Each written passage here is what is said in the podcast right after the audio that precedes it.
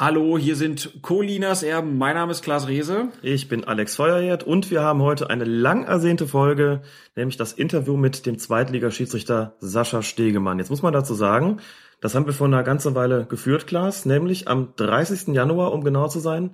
Es hat wegen Autorisierungsproblemen ein bisschen länger gedauert. Und wegen Urlaub und Bearbeitung hat alles ein bisschen Zeit gekostet. Ganz genau. Das muss man bedenken, wenn man dieses Interview hört, denn es sind einige Fragen dabei, es werden einige Situationen angesprochen, die schon ein bisschen länger zurückliegen. Wie gesagt, habt das im Hinterkopf, äh, wenn ihr es jetzt hört. Wir haben ja immerhin jetzt schon Juni. Und die Folge ist aufgeteilt in zwei Teile. Am Anfang haben Alex und ich Fragen, die wir vorbereitet haben, von Sascha abklären lassen. Und im zweiten Teil sind dann eure Fragen, die ihr über Twitter gestellt habt, unter anderem auch vom viel zu früh äh, verstorbenen Matthias Inderweide, dem Schalke-Fan. Und es wäre toll, wenn ihr jetzt beim Hören Fragen, die euch aufkommen, direkt vielleicht auch mal notiert und uns die zukommen lassen, denn dieses Interview ist jetzt was Besonderes. Uns ist nicht bekannt, dass es so ein langes Radiointerview in letzter Zeit mal mit einem, ja, so hochklassig pfeifenden Schiedsrichter gab. Aber wir haben das in Zukunft nochmal vor. Wir wollen das nochmal tun. Deswegen, wenn ihr Fragen an Schiedsrichter habt, die in der ersten, zweiten, dritten Liga pfeifen, dann lasst sie uns zukommen. Genug der Vorworte. Jetzt geht's los mit der neuen Folge, einem Interview bei Cool. Boah, ja, mal langsam. Gündogan, der ist gut, der ist sehr gut. Wie jetzt? Wie jetzt? Wir geben das. Colinas Erben der Schiedsrichter-Podcast.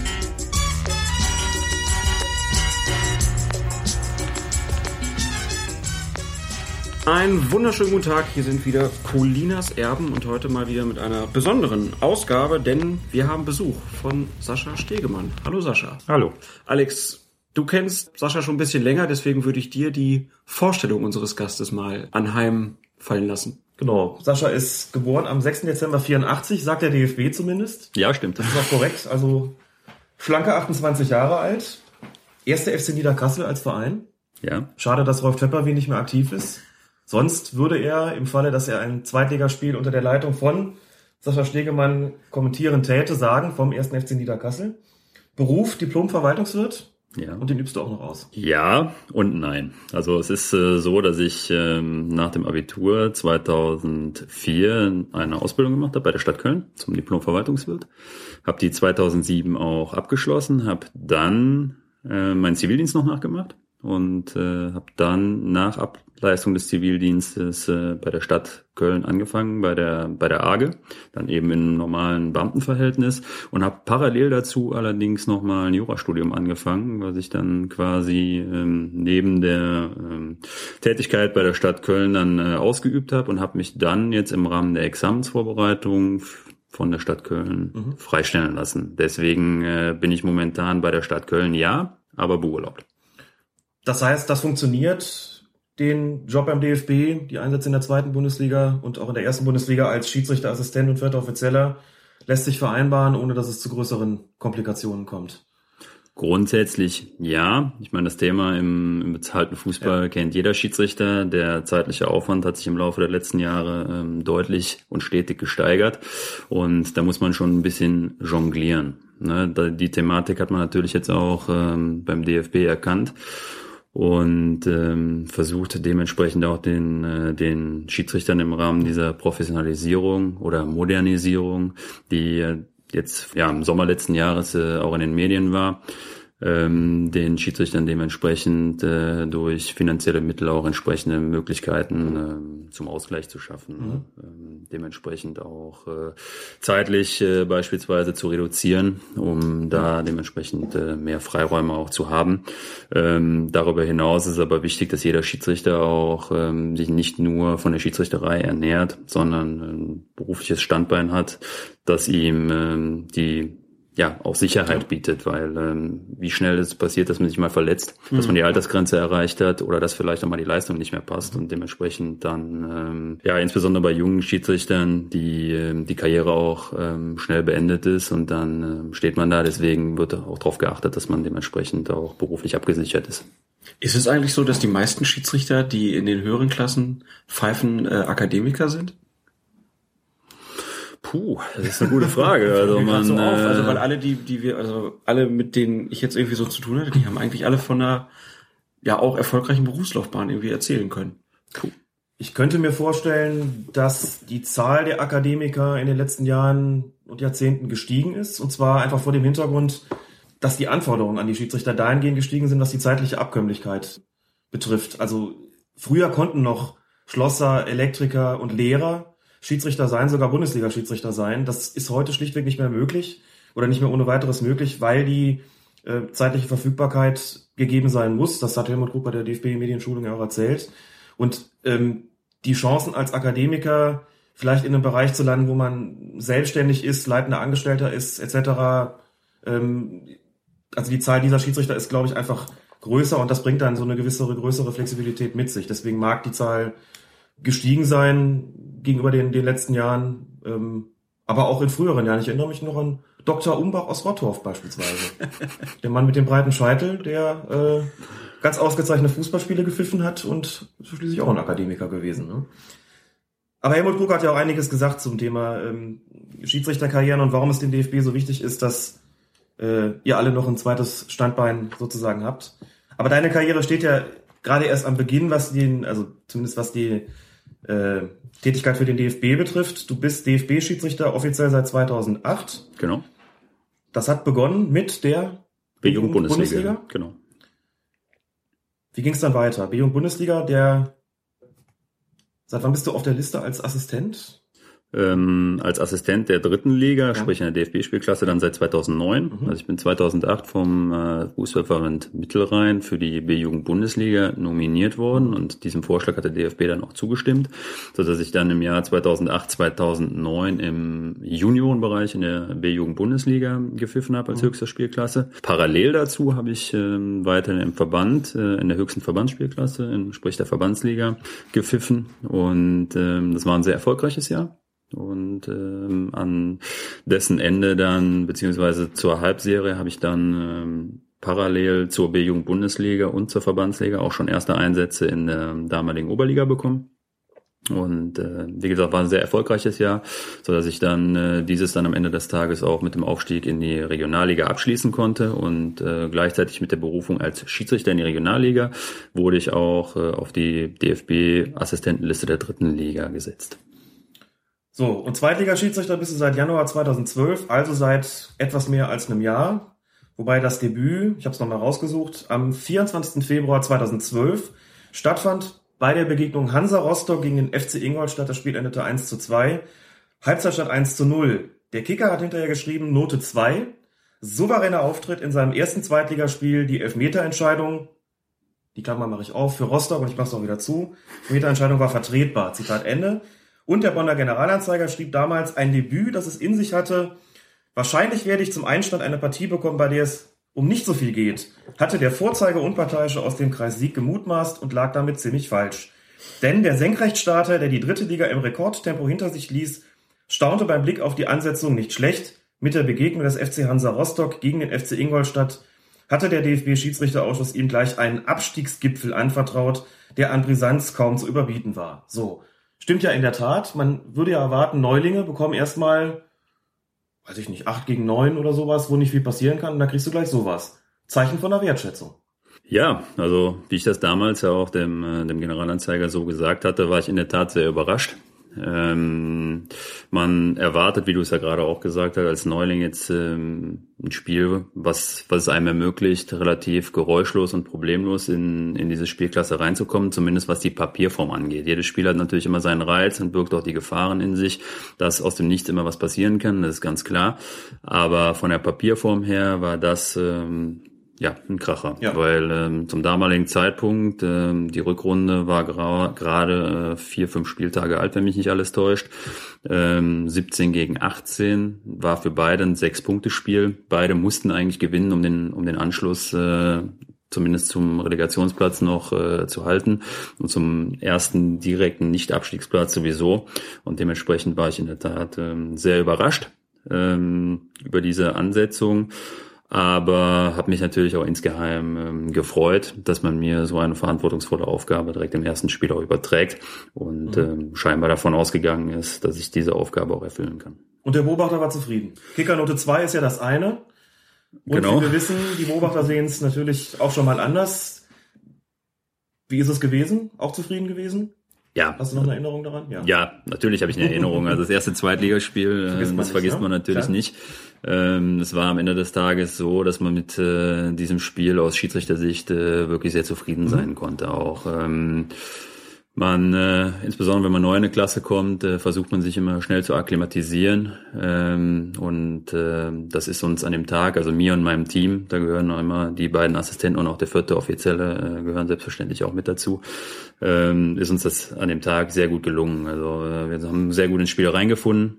Ähm, die, ähm, es gab eine knifflige Szene, ähm, diese Strafschussentscheidung, die du gerade angesprochen Für Hansa hast, Rostock, für ja. Hansa Rostock ähm, in der, um die 20. Minute rum, die äh, nach Betrachtung der Fernsehbilder dann äh, Gott sei Dank auch richtig war. Und ähm, so, ja, so nahmen die Dinge ihren Lauf. Ne? Ähm, dieses äh, Kribbeln, was äh, am Anfang äh, jedes Spiels äh, dazugehört, flacht dann immer mehr ab und äh, irgendwann vergisst du auch, äh, dass es dein erstes Zweitligaspiel ist, sondern äh, es ist ein Fußballspiel. Äh, in dem Fall war es, glaube ich, äh, blau gegen, äh, gegen schwarz-rot. Und ähm, ja, du versuchst das Bestmöglichste rauszuholen, jede Situation für sich neu zu bewerten. Und am Ende ähm, kann man, glaube ich, da wirklich von einem gelungenen Debüt auch sprechen. Es blieb dann auch nicht das einzige. In der Saison 2011, 2012, es betraf ja dann die Rückrunde, waren es insgesamt drei Zweitligaeinsätze und, ich habe es nachgeschaut, zwölf Drittligaeinsätze, Genau. auch eine Menge Holz. In dieser Spielzeit bislang fünf Zweitligaeinsätze, drei Drittligaeinsätze, ein DFB-Pokaleinsatz, und zwar bei dem, bei der Sensation, bei der Sensation der ersten Hauptrunde zwischen dem Berliner AK und der TSG 1899 Hoffenheim. Genau. 4 zu 0, Wiese hat sich vier Stück gefangen. Schiedsrichter Sascha Stegemann, auch schön. Fünf Zweitliga-Einsätze, unter anderem bei Hertha BSC, unter anderem beim FC St. Pauli. Ähm, also auch nicht nur die ganz kleinen Hütten, sondern schon spannende Geschichten. Und was mir aufgefallen ist, fast immer ganz wenig gelbe Karten. Laut Kicker sogar bei Hertha gegen Ingolstadt keine einzige. Ich habe dich gesehen als Schiedsrichter. Du regelst das mit deiner Persönlichkeit. Das versucht natürlich grundsätzlich jeder, aber es ist schon auffällig. Du bist, was den Kartenschnitt betrifft, ganz unten bei den Schiedsrichtern. Das ist ja gut. Also quasi drehen wir es einmal um, ganz oben. Also derjenige, der mit ganz wenigen Karten auskommt. Ist das so ein Ziel, das du hast? Wenn man das verfolgen kann in so einem Spiel? Ja, was heißt Ziel? Also ähm, natürlich ist es, ähm, ist es grundsätzlich so, dass du als Schiedsrichter versuchst, ähm, deine Persönlichkeit in ein Spiel äh, mit einzubringen. Das ist ganz normal. Das versucht jeder ähm, Spitzenschiedsrichter. Ähm, ist, man sagt ja auch nicht umsonst, ähm, dass Schiedsrichter äh, versuchen sollen, äh, Spiele nicht nur zu pfeifen, sondern eben auch äh, zu leiten und zu lenken. Und ähm, da gibt es dementsprechend natürlich auch Mittel und Wege, um Einfluss auf Spieler zu nehmen. Natürlich äh, ist es auch so, dass man ähm, nicht die Augen zumachen kann, wenn äh, getreten, gespuckt, äh, geschlagen wird oder klare Foulspiele passieren. Das ist ganz normal. Ähm, es gibt allerdings auch äh, Möglichkeiten, Spieler im, ähm, auf andere Wege zu erreichen. Und äh, wenn einem das gelingt, so wie mir es in der Hinrunde eben häufig gelungen ist, dann äh, ist das mit Sicherheit nicht von Nachteil. Aber nochmal, es ist äh, immer auch von, von einzelnen Spieler, Spielen, Spielern und einzelnen Spielertypen abhängig, ob die auf sowas reagieren, ja oder nein, ob man denen die Dinge auf, äh, auf andere Art und Weise dementsprechend auch regeln kann oder, oder eben nicht. Und ähm, wenn dem oder wenn das der Fall ist, dann kann man dementsprechend natürlich auch äh, hier und da schon mal mit einem lockeren Spruch eine Situation entkrampfen, das ist gar kein Thema. Aber sobald äh, die, die Regeln auch eindeutig und unmissverständlich verletzt werden, müssen dementsprechend auch persönliche Strafen folgen. Das ist ganz normal. Gab's denn in deiner äh, Laufbahn schon mal so ein Kartenfestival, wo du hinterher auf den Platz gegangen bist und gedacht hast, meine Güte, mir ist, also was, was ich heute ziehen musste, das war Wahnsinn. Ja, das ist mir mal so gegangen äh, damals äh, beim Spiel Wormatia Worms gegen äh, Kaiserslautern 2. Das war gegen Saisonende und ähm, das war in der Tat ein, ein Kartenfestival. Äh, ich glaube, es standen am Ende irgendwie elf gelbe und ähm, drei Platzverweise. Und äh, da fragt man sich natürlich am Ende des Tages auch, äh, ob man da alles richtig gemacht hat. Ne? Als Schiedsrichter ist man meines Erachtens immer ähm, gut beraten, sich äh, kritisch mit der eigenen äh, Spielleitung auch auseinanderzusetzen, weil äh, man nur auf diesem Wege äh, sich auch äh, weiterentwickeln kann. Und äh, ich glaube, dass mir äh, ein solches Kartenfestival, wie es damals in Worms äh, der Fall war, vielleicht heute nicht mehr passieren würde, weil äh, man äh, anders mit äh, Spielern umgeht. Vielleicht äh, anstatt nur Karten zu ziehen, auch versuchen würde, äh, die Spieler auf anderem Wege dementsprechend zu erreichen, ihnen die Grenzen verbal auch frühzeitig aufzuzeigen und vielleicht hätte man so im Nachgang auch die ein oder andere gelbe und auch rote Karte eventuell verhindern können, aber das ist Spekulation. Aber Alex, vielleicht die Frage an dich auch. Gehört das irgendwie auch zu jedem Schiedsrichter dazu, dass man sowas mal erlebt? Auf jeden Fall. Es gibt Spiele, da verspekuliert man sich völlig, äh, setzt Maßstäbe, die man dann ähm, auch letztlich durchhalten muss und kommt hinterher vielleicht selbst dann zu dem, zu dem Schluss, dass man den zu eng angelegt hat. Habe ich selbstverständlich genauso gehabt, hat, glaube ich, jeder Schiedsrichter des Öfteren mal. Schwierig wird's dann, wenn man davon nicht mehr runterkommt, wenn man äh, nicht nur am Ende des Tages, sondern am Ende der Saison sozusagen mal in seine Statistik guckt und feststellt, ich habe einen Schnitt von sieben oder acht persönlichen Strafen pro Spiel, dann ist das einfach zu viel. Das kann so nicht immer sein. Man muss ein Spiel schon zumindest auch Kraft seiner Persönlichkeit leiten und leiten können. Sonst ist die Möglichkeit, ist der Weg nach oben ohnehin verbaut. Das muss man auch da sagen. Natürlich geht das nicht immer mit gar keiner oder einer gelben Karte aus dem Zweitligaspiel rauszugehen. Das ist aber auch natürlich ein Zeichen von einer ausgereiften Persönlichkeit, wenn man sowas schafft. Denn das passiert selten, gerade in diesen Spielklassen. Da geht es um eine ganze Menge und wir reden hier nicht von, von, der, von der Kreisliga, wir reden von der zweithöchsten Klasse im deutschen Fußball. Und da gehört eine Menge dazu, da ohne Karte rauszukommen. Du bist aber nicht nur Schiedsrichter in der zweiten Bundesliga, das hast du ja schon angekündigt, sondern du bist natürlich auch in der ersten Liga, in der Elite-Liga tätig, zum einen als Schiedsrichterassistent. Ich glaube, der erste Einsatz war Bayern München gegen Wolfsburg. Genau, das war Ende September. Ende September, der erste Einsatz Bayern München gegen Wolfsburg. Ein Spiel, das ich habe es gesehen damals am Fernsehschirm zumindest, für dich, glaube ich, äh, gut verlaufen ist. Ja, das ist also, äh, gut gelaufen. Auch da ist es natürlich so, wie ich es gerade auch schon mal gesagt habe, erste Spiel in der neuen, ja. äh, in der neuen Klasse. Du weißt nicht, was dich erwartet und dann äh, insbesondere auch bei Bayern München gegen Wolfsburg 71.000 mhm. Zuschauer, genau. Allianz Arena und ähm, da versuchst du natürlich, oder weißt du, wie gesagt, nicht, äh, was dich erwartet, aber äh, am Ende des Tages äh, war es auch eine ja. geräuschlose Sache, das stimmt. Auch hier natürlich eine erkennbare Wertschätzung seitens des Deutschen Fußballbundes, Bayern München als ersten Einsatzort zu haben, nicht schlecht. Ich habe dich letztens gesehen bei dem Retterspiel in Aachen, Alemannia Aachen gegen Bayern München. Genau. Es ist zwar in Anführungszeichen nur ein Freundschaftsspiel gewesen, aber auch da muss man sagen, klar, da wird jemand, wird ein Schiedsrichter eingesetzt, der von der den, dessen Weg nicht allzu weit ist nach Aachen, aber auch da über 30.000 Zuschauer. Alemannia hat lange Zeit gut Paroli geboten, den Bayern äh, bei schwierigsten Platzverhältnissen muss man auch dazu sagen, ein sehr unterhaltsames Spiel mit einer ausgezeichneten Schiedsrichterleistung, wie ich finde, mit zwei Mittelrheinern an der Linie.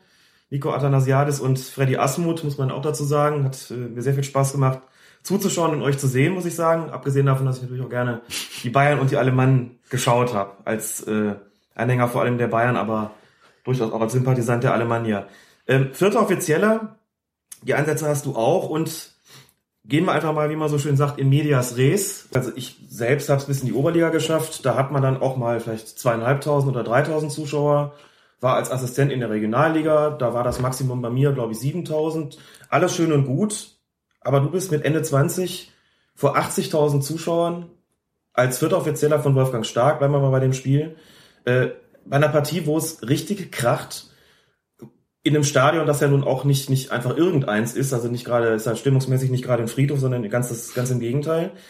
Hast den Trainer Jürgen Klopp an der Linie, das muss doch der maximale Stress sein. Was machst du, um sowas zu bewältigen? Das wird ja bei dem Spiel, ohne dass ich es jetzt genau wüsste, kann mir zumindest nicht vorstellen, dass, äh, dass Klopp das alles so, so brav geschluckt hat. Zumindest ist er nicht wirklich bekannt dafür. Man sah ihn noch einmal da theatralisch auf die Knie gehen äh, bei einer Schiedsrichterentscheidung. Was macht man so als, als Schiedsrichter oder als vierter Offizieller, um mit solchen extremen Drucksituationen klarzukommen. Das ist eine völlig andere Größenordnung, als ich sie beispielsweise kennengelernt habe.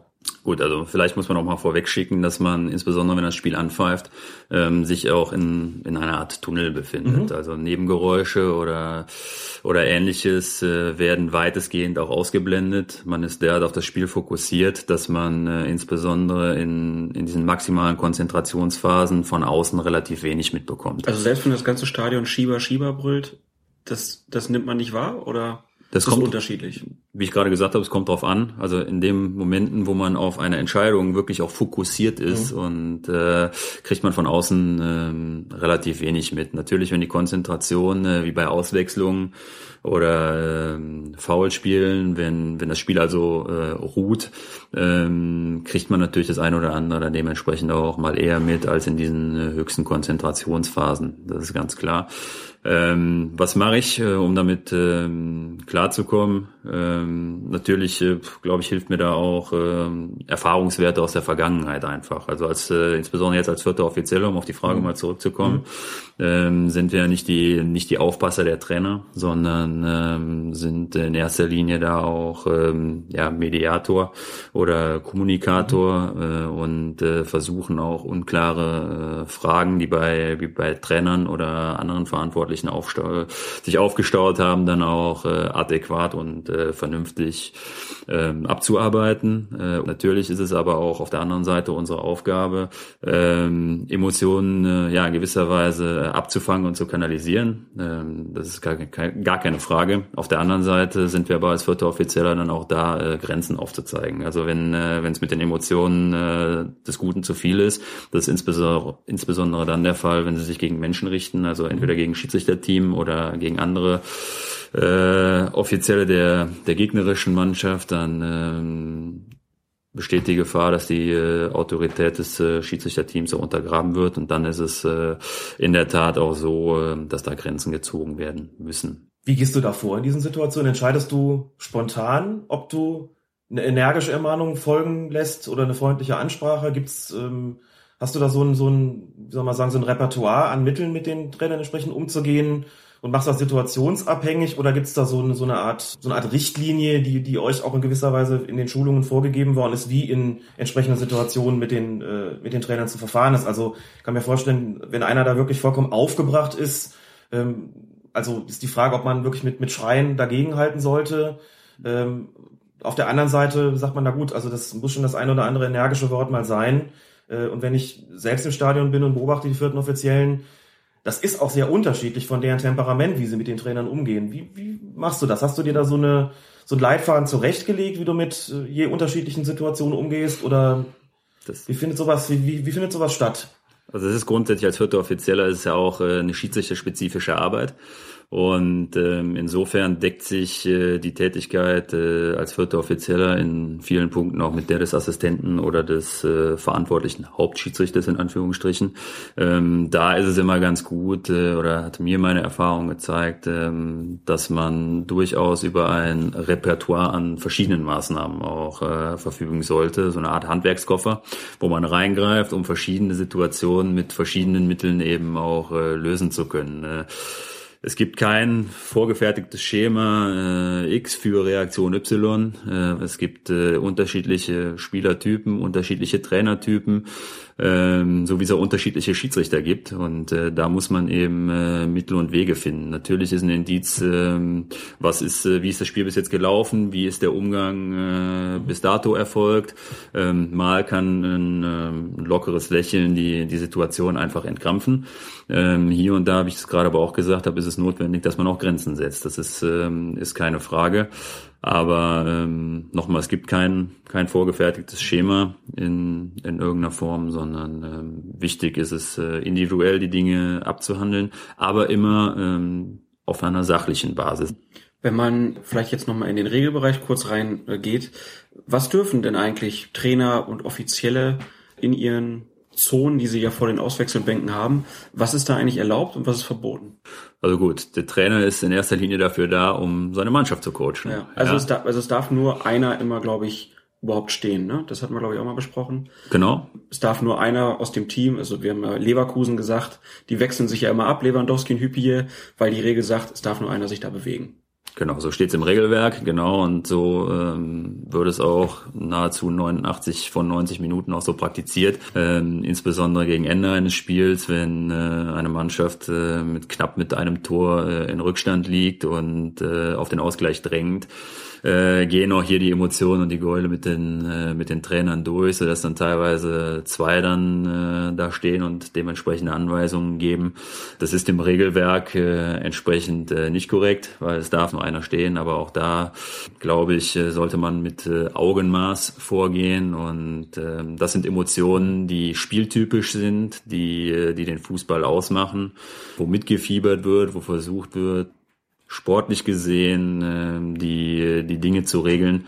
Und da sollte man dann auch äh, mit Augenmaß dann dementsprechend vorgehen. Aber sonst gibt's keine Einschränkungen, wo man jetzt per se sagt, da dürfen sie nicht. Gut, wie ich das gerade gesagt habe, es gibt äh, gewisse Grenzen. Emotionen äh, gehören zum, äh, zum Spiel dazu. Das ist ganz normal und ist auch gewollt. Das ist keine Frage. Aber die Grenze ist da erreicht, wo äh, die äh, Emotionen sich gegen Menschen richten, wo äh, versucht wird, die Autorität des, äh, des Schiedsrichters äh, zu untergraben und ähm, so auf ähm, ja, nicht ganz korrektem Wege einen Vorteil für die eigene Mannschaft zu erreichen. Ich frage mich ja immer, also der vierte Offizieller wurde ja auch so ein bisschen als, ähm, ich sag's mal salopp, Punching Ball irgendwie mal eingeführt, um die, um die, äh, Schöne um Formulierung. Die, um die Trainer so ein bisschen äh, einzufangen. Und man sieht die dann ja auch immer, wie sie ja mittlerweile gezielt ja auch den Weg zum vierten Offiziellen ähm, suchen.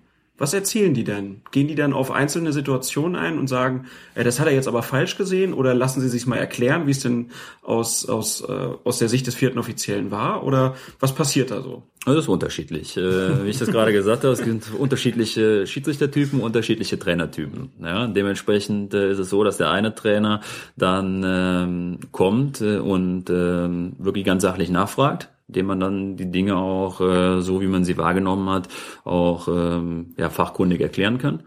Auf der anderen Seite gibt es aber auch äh, Trainer, die äh, genau das machen, was du gerade geschildert hast, die nämlich dann ihren Unmut kundtun wollen über, über eine Schiedsrichterentscheidung, was man sich dann auch anhört und ähm, die dann aber auch, äh, wenn sie ihrem Unmut in äh, vernünftiger Art und Weise und sachlicher Art äh, Genüge getan haben, sich sofort umdrehen und sich wieder auf ihr eigentliches Kerngeschäft, äh, nämlich ihre Mannschaft zu coachen, auch, äh, auch beschränken. Ähm, solange das in dem Rahmen ist, ist wie gesagt alles okay. Aber ähm, sobald Grenzen überschritten sind, ist es vorbei. Und gibst du das dann weiter? Nein, weil es bringt dem Schiedsrichter in dem Fall nichts. Also es, so wie du gerade gesagt hast, dann äh, will der Trainer seine Emotionen da, da auf eine sachliche Art und Weise Luft machen, seinen Standpunkt äh, der Dinge schildern und vertreten.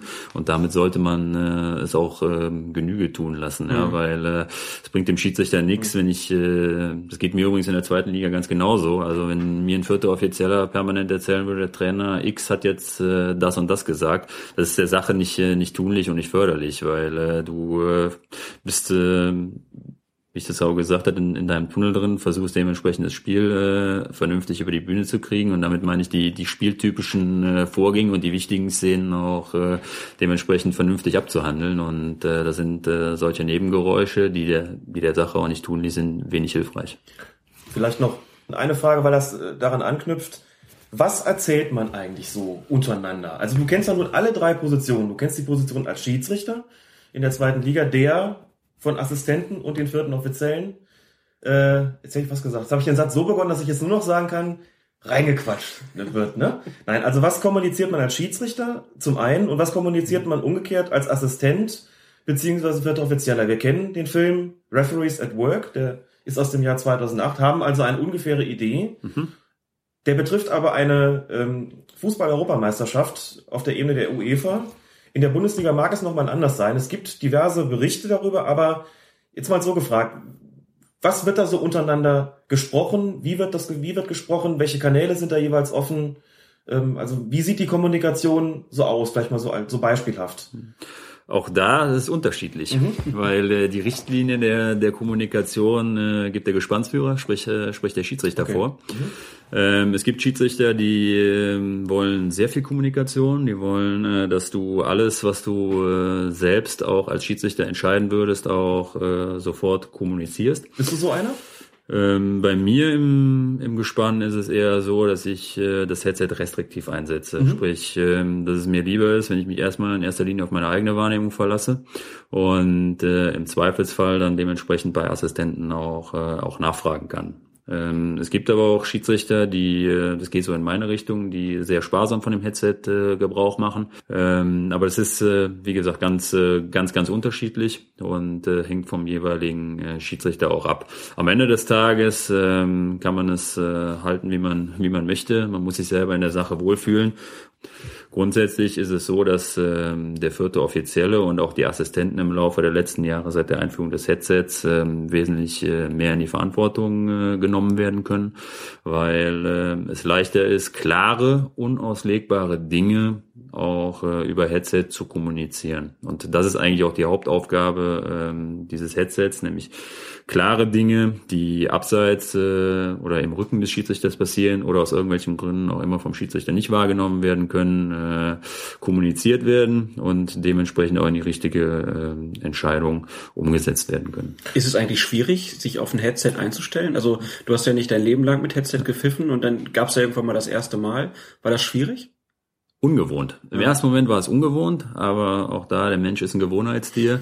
Ähm, das, die Umstellung gelingt relativ schnell und äh, problemlos. Also ich glaube, bei mir war es so, dass ich in, äh, das Headset das erste Mal in einem Testspiel eingesetzt habe, um einfach ein Gefühl für die Dinge auch äh, zu entwickeln. Und mit Beginn der zweiten Halbzeit wusste ich schon gar nicht mehr, dass, es, dass ich ein Headset auf habe, beziehungsweise habe das zumindest nicht mehr bewusst wahrgenommen und mich darauf konzentrieren müssen, die Ansagen der Assistenten jetzt auch äh, umzusetzen. Deswegen äh, am Anfang, um die Frage zu beantworten, am Anfang ist es etwas ungewohnt, aber ähm, die Umstellung ge gelingt problemlos und relativ zügig. Und ich nehme an, die Dinger sind technisch auch so ausgereift, dass man da kein Knacken und irgendwas hat, sondern dass das schon nicht unangenehm ist, das Ding im Ohr zu haben und da jedes Geräusch mitzukriegen. Nee, also man äh, bekommt in erster Linie nur die, die Ansagen äh, der Assistenten beziehungsweise des Schiedsrichters oder des vierten Offiziellen mit. Und äh, der Pfiff, der, der, ja, der Pfeife des Schiedsrichters ist, äh, wird gedämpft.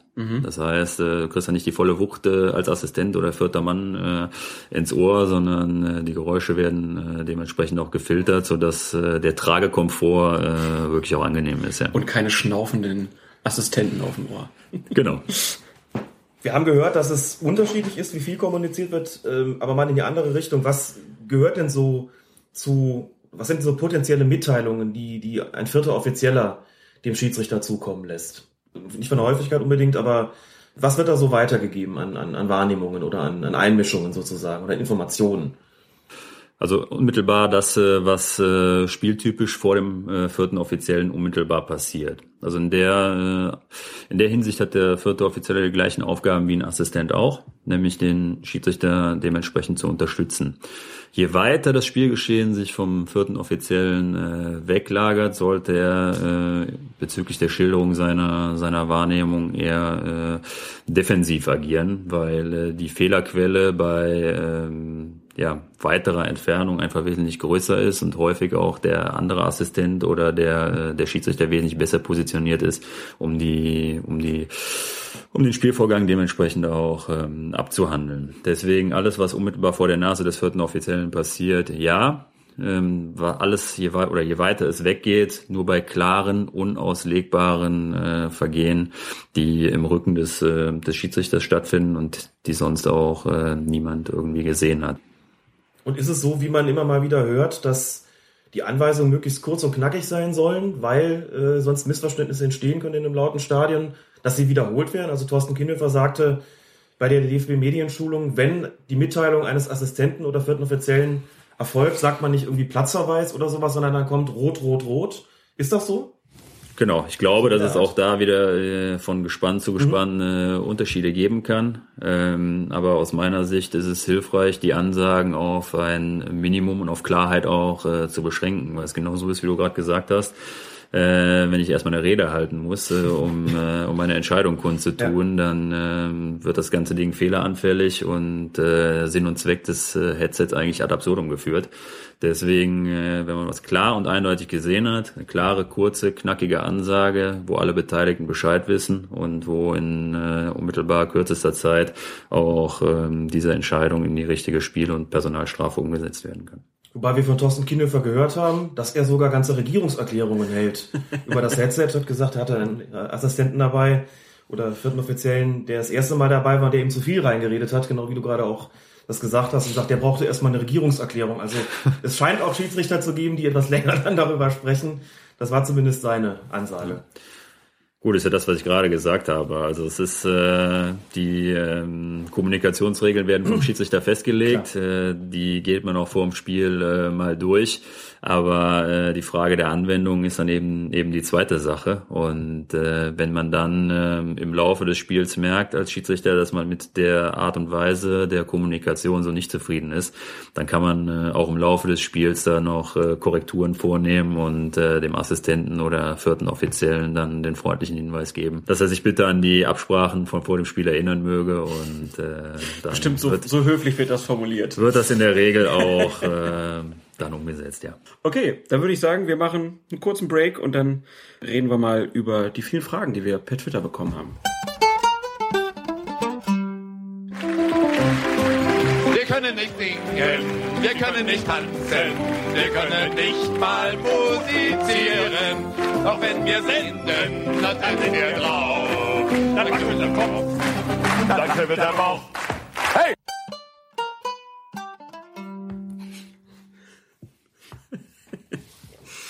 Ja, nach kurzer Trinkpause geht's weiter mit der zweiten Runde von Colinas Erben. Sascha, wir haben es eben schon gesagt, du hast alle Positionen schon durchgemacht.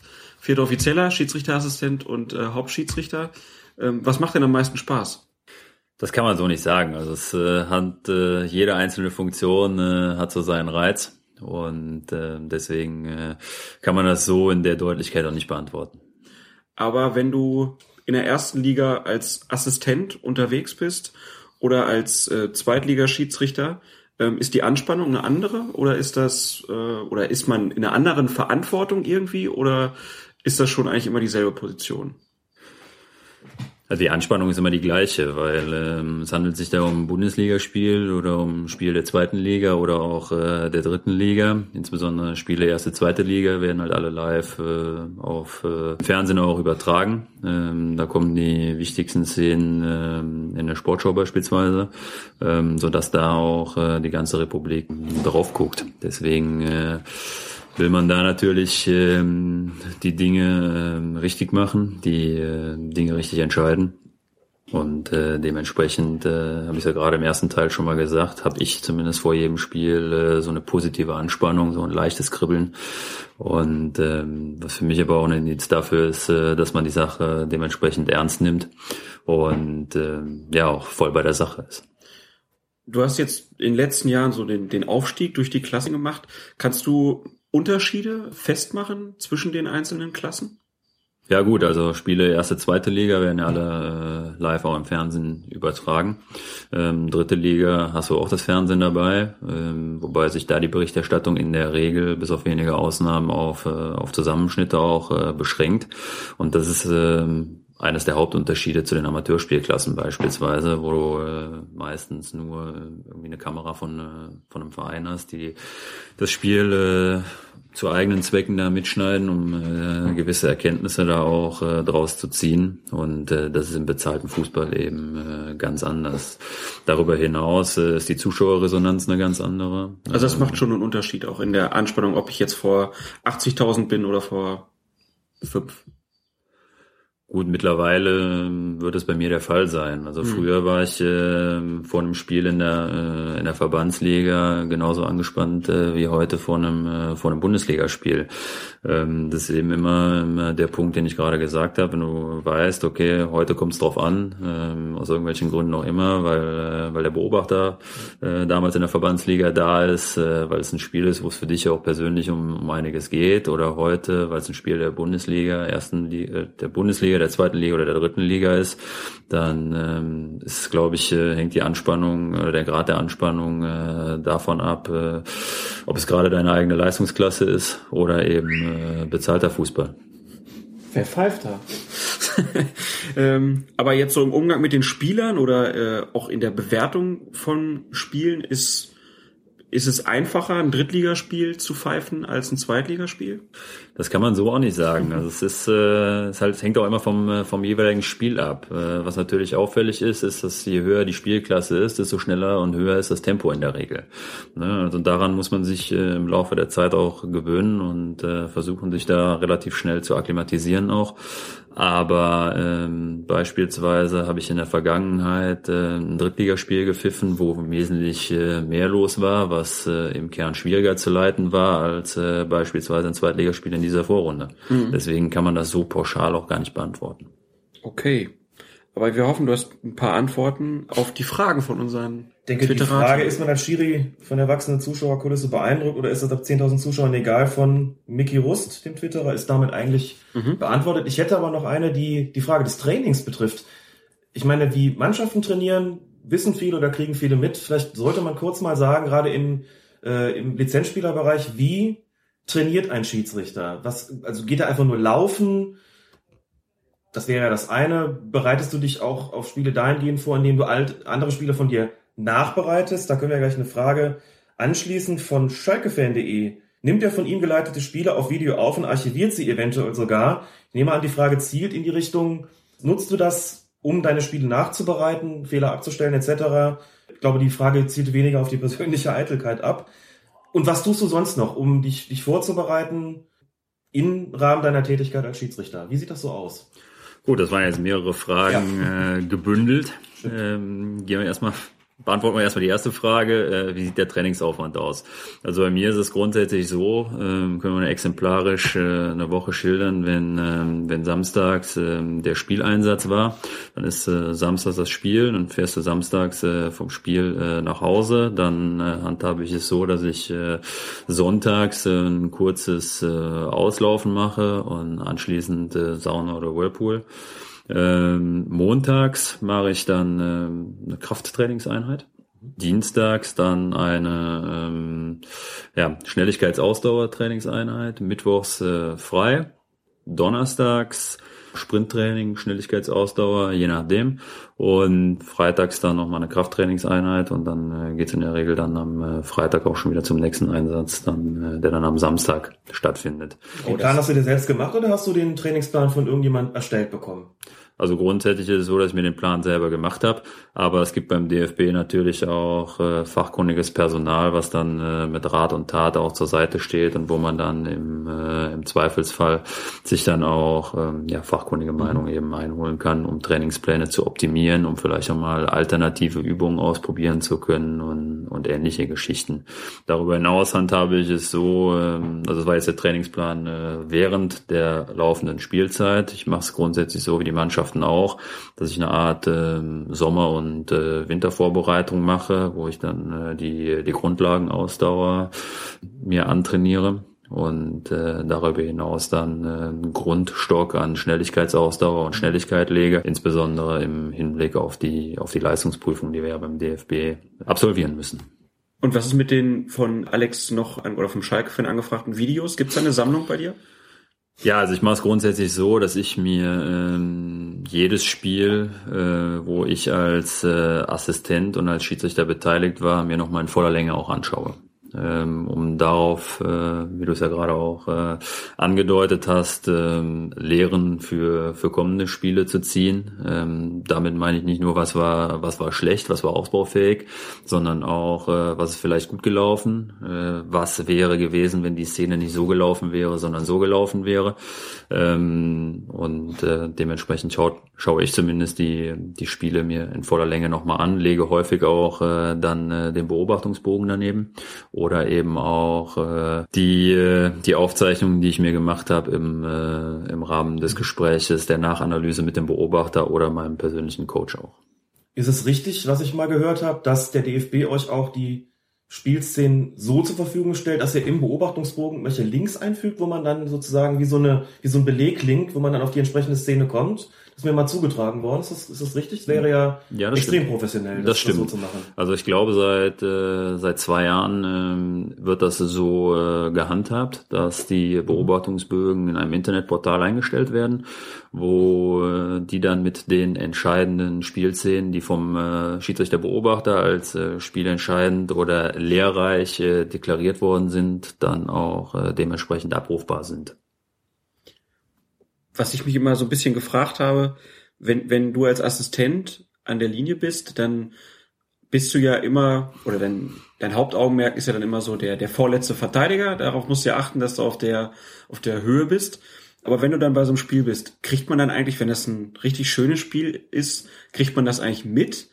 Sieht man dann, oh, der Götze hat aber einen guten Tag heute oder so?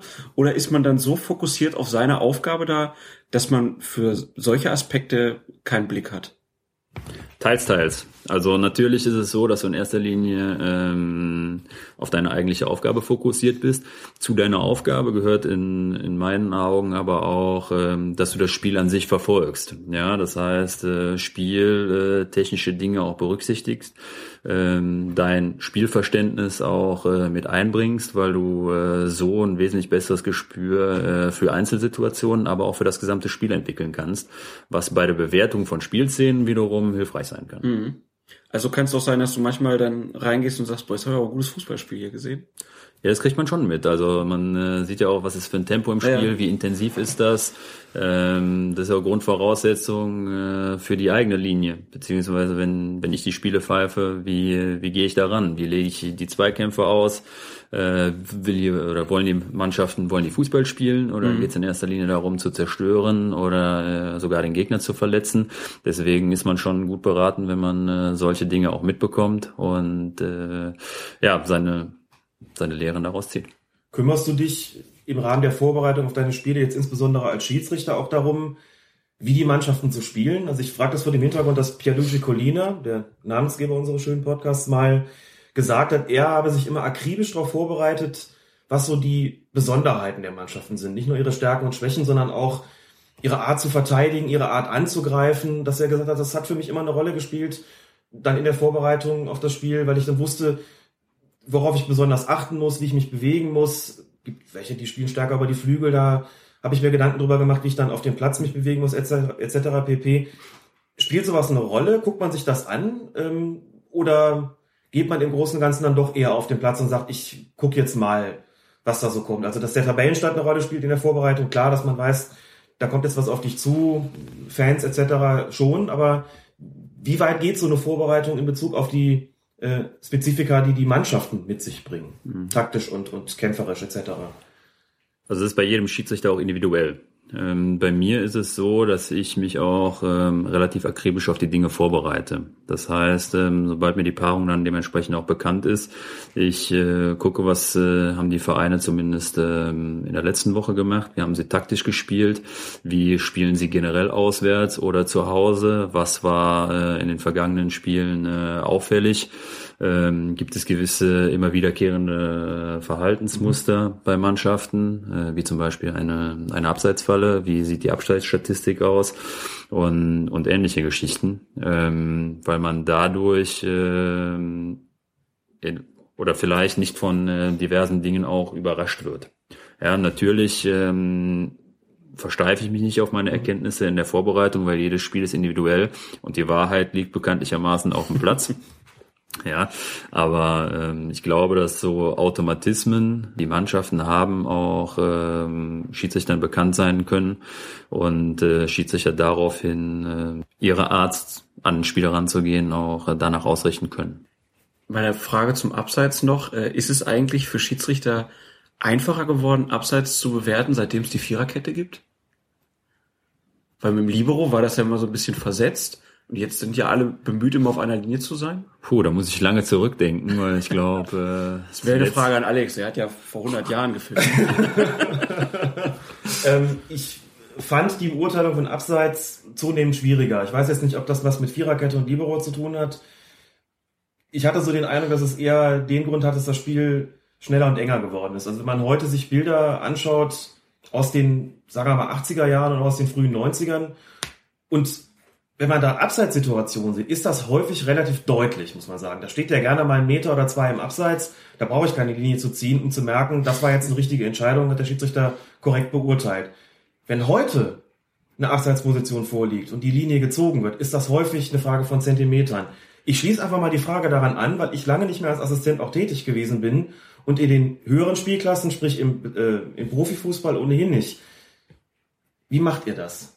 Also man muss ja mal sagen, die Fehlerquote ist ja wirklich erstaunlich gering. Also ich finde das zumindest erstaunlich. Und ich sage das als, äh, als ehemals aktiver Schiedsrichter, der weiß, ähm, dass das nicht so einfach ist, da, da an der Linie rumzuhopsen und einen Abseits zu beurteilen. Aber wann immer Abseitsentscheidungen aufgelöst werden, muss man ja sagen, selbst wenn es Zentimeterentscheidungen sind, die sind ja wesentlich öfter richtig als falsch. Wie macht man sowas? Ich meine, das menschliche Auge hat kein, ist kein Weitwinkelobjektiv.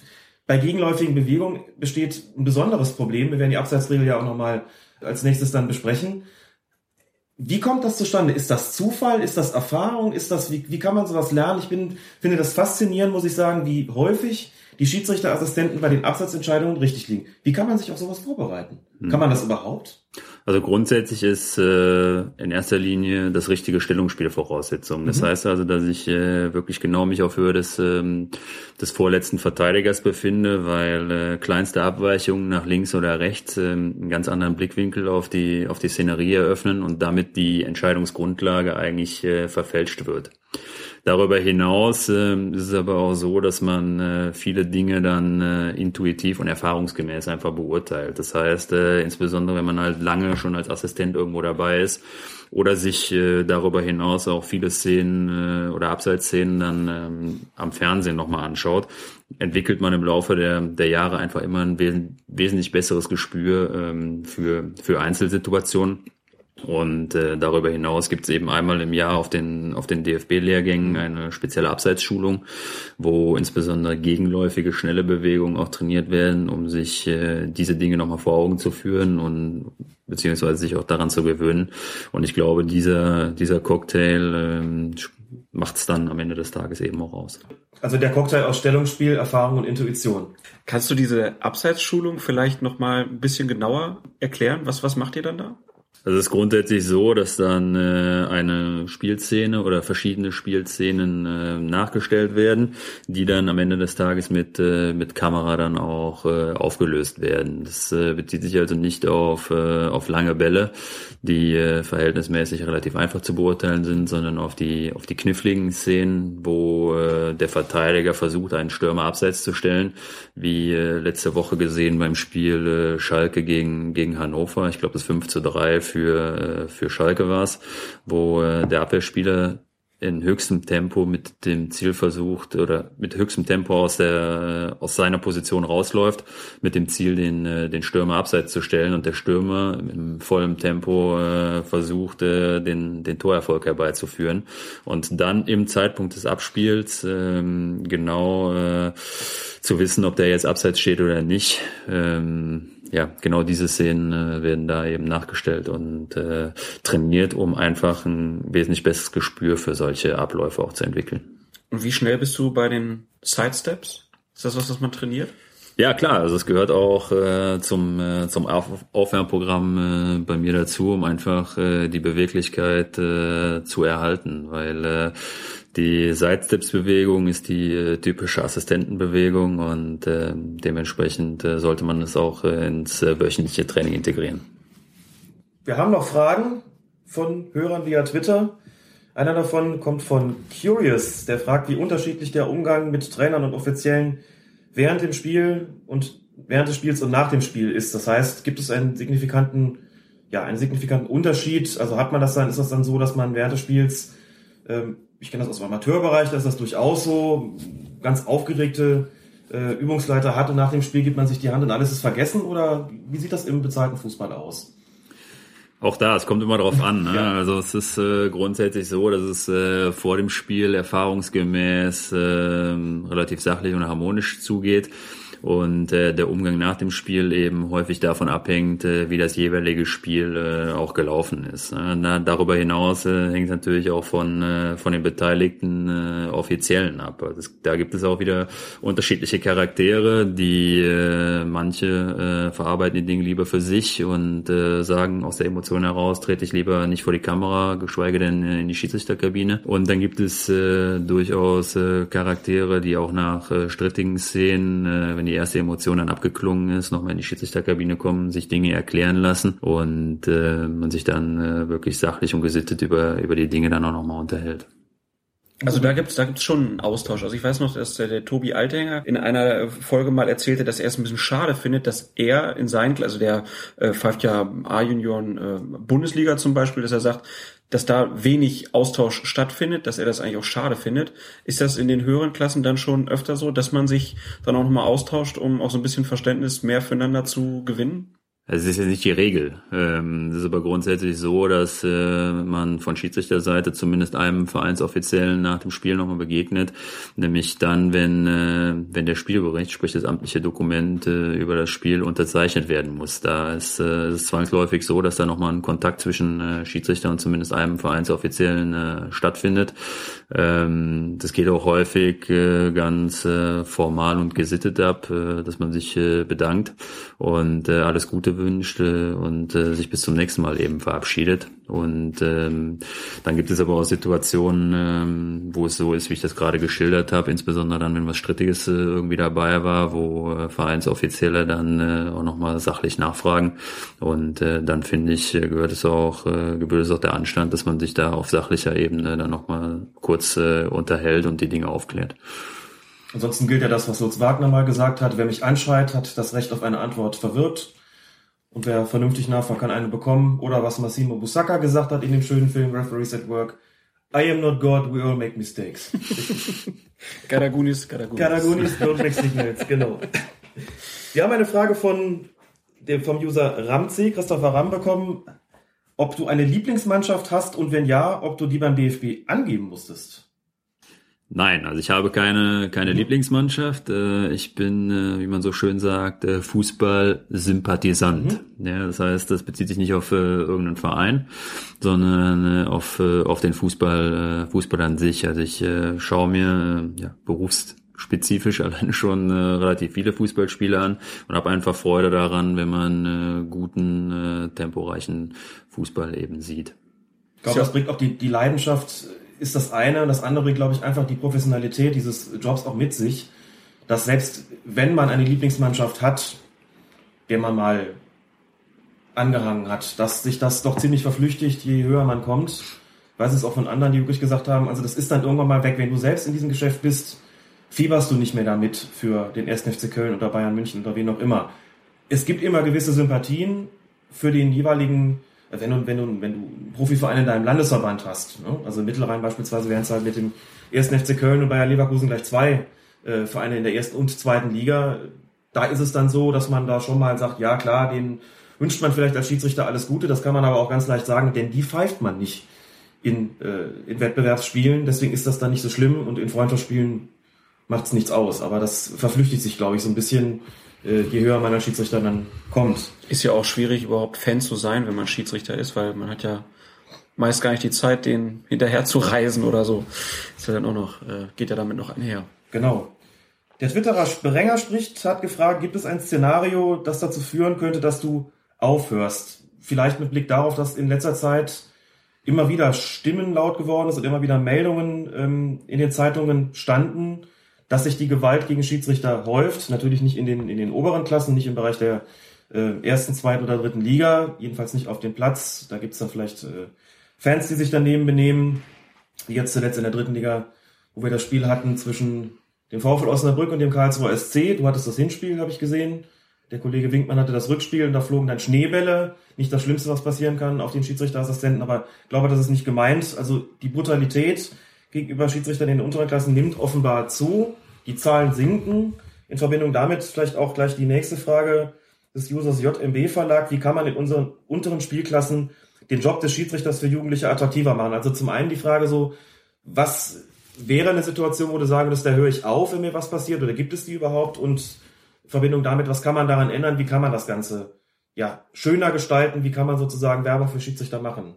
Du sollst kein Patentrezept liefern, das wirst du genauso wenig haben wie jeder andere, aber hast du Ideen im Kopf und ähm, was dürfte so gar nicht passieren aus deiner Sicht? Ja, das ist eine gute Frage. Also ich bin äh, mit äh, mit Leib und Seele Schiedsrichter und äh, da müsste schon äh, schon einiges passieren, dass ich sage, ähm, das war's jetzt.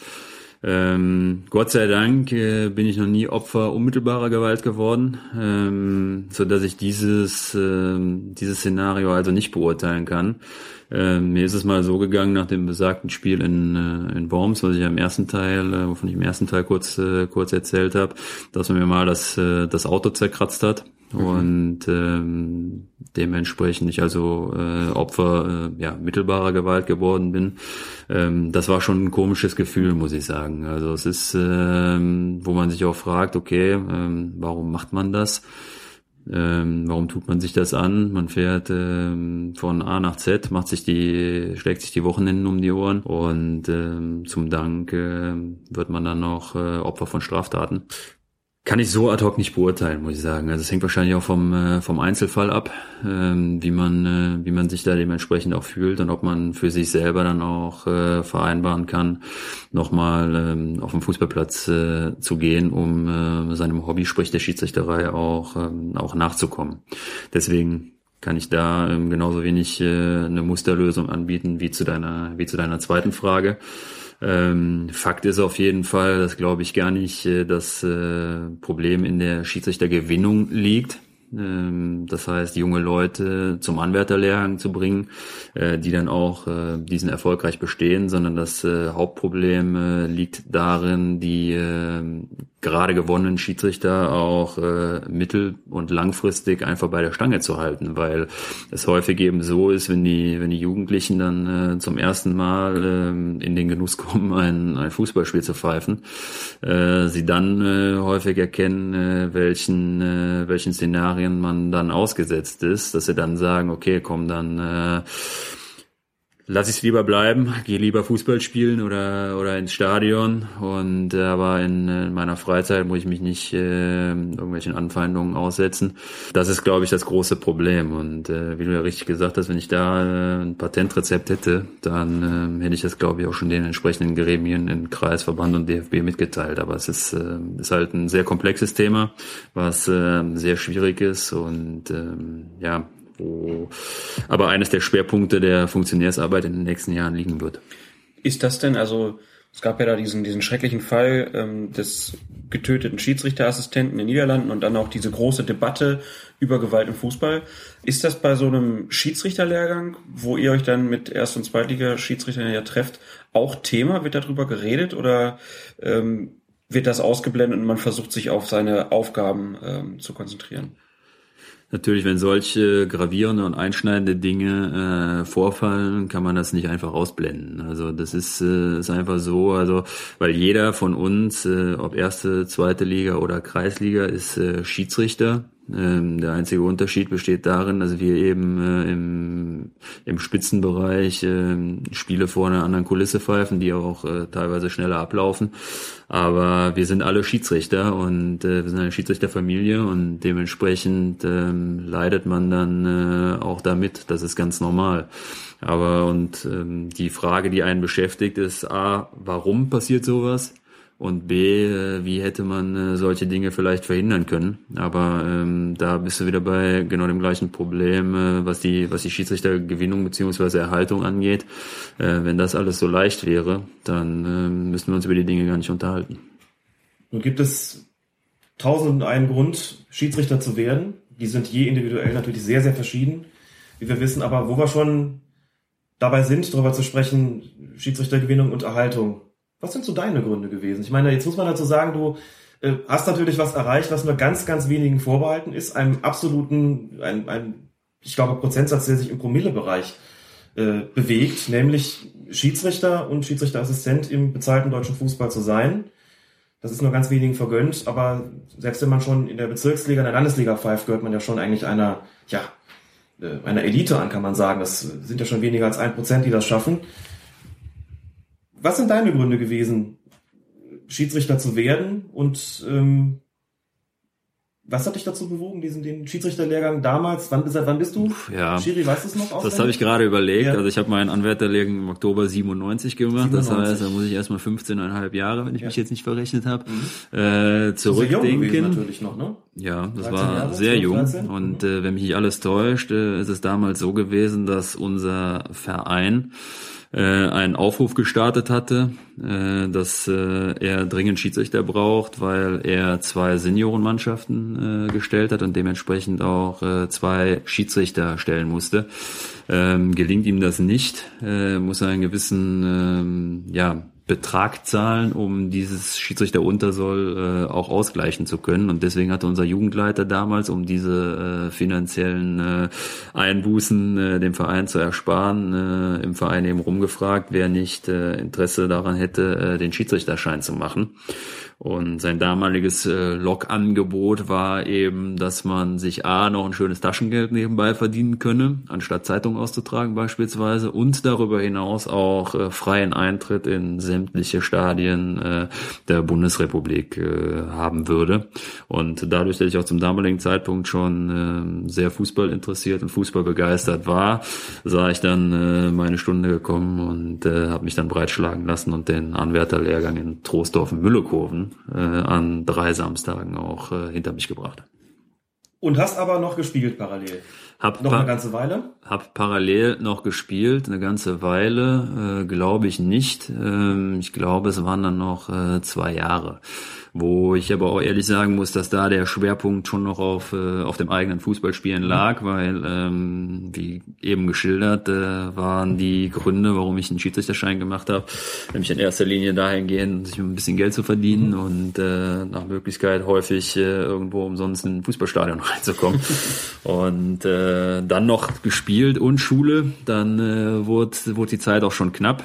Und äh, so dass sich die Einsätze am Anfang da auf wirklich äh, eine geringe Anzahl äh, beschränkte. Ich glaube irgendwie einmal im Monat äh, habe ich mal selber gepfiffen und irgendwie noch einmal in der, in der Bezirksliga irgendwie gefunken damals. Und äh, irgendwann äh, habe ich aber gemerkt, dass die Schiedsrichterei äh, für mich mehr ist und äh, habe dann gesagt, dadurch, dass mein fußballerisches Talent äh, sich äh, wahrscheinlich dann irgendwann äh, auch in Grenzen hielt, ähm, dass es sich wahrscheinlich lohnt, äh, auf die auf die Karte Schiedsrichterei aufzusetzen, äh, so dass ich äh, diese dann äh, seit 99 dann mit einer ganz anderen Intensität auch betrieben habe. Das meinst du, du meinst, ein Zweitligaspieler hätte es bei dir wahrscheinlich nicht gereicht. Nee, wahrscheinlich nicht. Also, äh, wenn man ganz selbstkritisch an die ganze Sache rangeht, glaube ich, äh, hätte ich mir vielleicht noch die Bezirksliga irgendwo zugetraut.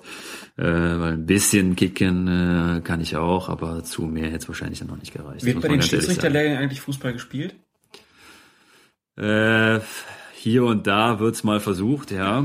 äh, allerdings äh, beschränkt sich das dann meistens auf äh, irgendwie 5 gegen 2 äh, zum Aufwärmen oder Okay. irgendwie in der Lehrgangspause. Ich habe vor Jahren mal in Leverkusen im Rahmen von Schiedsrichter-Werbewochen mal ein, ein Spiel gesehen in der Bayer Arena. Ähm, ich weiß gar nicht mehr, wer das, wer das andere Team war. Das eine bestand jedenfalls aus Schiedsrichtern, Schiedsrichtern aus dem, aus dem Lizenzspielerbereich. Es war auch deutlich zu sehen, dass es besser so ist, dass die, dass die Kollegen an der Pfeife geblieben sind, denn so, da ist mir ehrlich gesagt kein besonderes Talent aufgefallen.